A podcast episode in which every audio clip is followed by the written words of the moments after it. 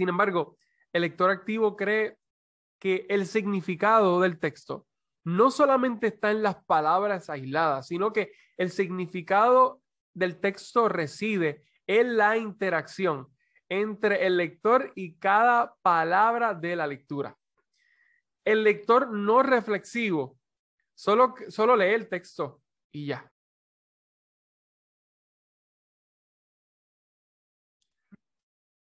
Ser un lector conlleva una tarea muy gratificante y a su vez una tarea de mucha responsabilidad. ¿Por qué es gratificante? Y es porque tenemos la gran oportunidad de conocer pensamientos, sentimientos, ideas, conocimientos de este autor que no necesariamente está presente con nosotros y que hayamos tenido la oportunidad de conocer personalmente pero también es una responsabilidad porque a su vez nos, está, se nos está haciendo la pregunta y es, ¿qué estamos haciendo con el conocimiento y la información adquirida? ¿Estamos respondiendo con habilidad ante la vida con estos nuevos conocimientos?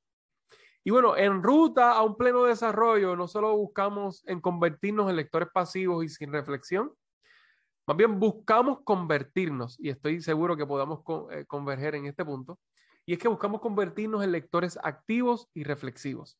Ahora, desde este enfoque, podremos decir que estamos sumamente de acuerdo teóricamente con esta acción. Sin embargo, quisiera presentarte algunos asuntos teóricos y prácticos entre las diferencias de estos lectores, los lectores pasivos y no reflexivos versus los lectores activos y reflexivos.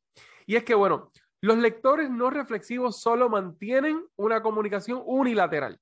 Es decir, solamente se enfocan en la información que viene de la lectura hacia el lector.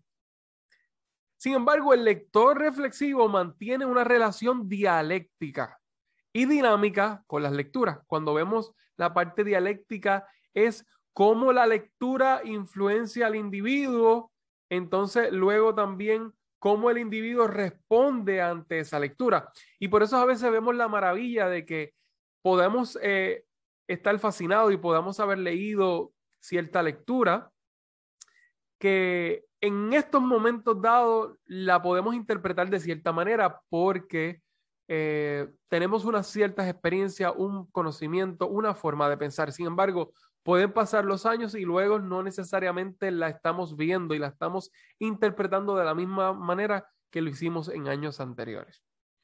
Y como segundo punto, los lectores no, reflexivos ¿no? Eh, creen que la información es una transacción en donde el autor deposita el conocimiento en el lector. Sin embargo, el lector activo cree que el significado del texto no solamente está en las palabras aisladas, sino que el significado del texto reside en la interacción entre el lector y cada palabra de la lectura. El lector no reflexivo solo, solo lee el texto y ya. Y esta es una manera práctica de decirlo. Eh, y siempre se aprende, claro, es mejor leer que no leer. Pero por otro lado, el, reflexivo marca los pasajes, toma notas, dibuja conexiones entre las ideas central del autor y sus propias ideas. Y también asocia esas experiencias, ¿no? Eh, asocia ese, nuevo conocimiento adquirido a sus experiencias y a sus previos conocimientos. Eh, yo te invito a que aquí en los comentarios también eh, puedas escribirme y puedas decir qué técnicas también estás utilizando para ¿Qué técnica estás utilizando para leer? ¿Cómo puedes aumentar tu reflexión en las lecturas que estás practicando? Y en, esta, en esta reflexión eh, recuerdo al gran educador brasilero, eh, se, llamaba, se llamaba Paulo Freire, en una de sus obras titulada Pedagogía del Oprimido. Me gusta mucho la forma en cómo lo expone porque tiene una parte lateral a esto que estamos hablando y es que el estudiante es estudiante y es educador, pero también de igual manera el educador es educador y es estudiante.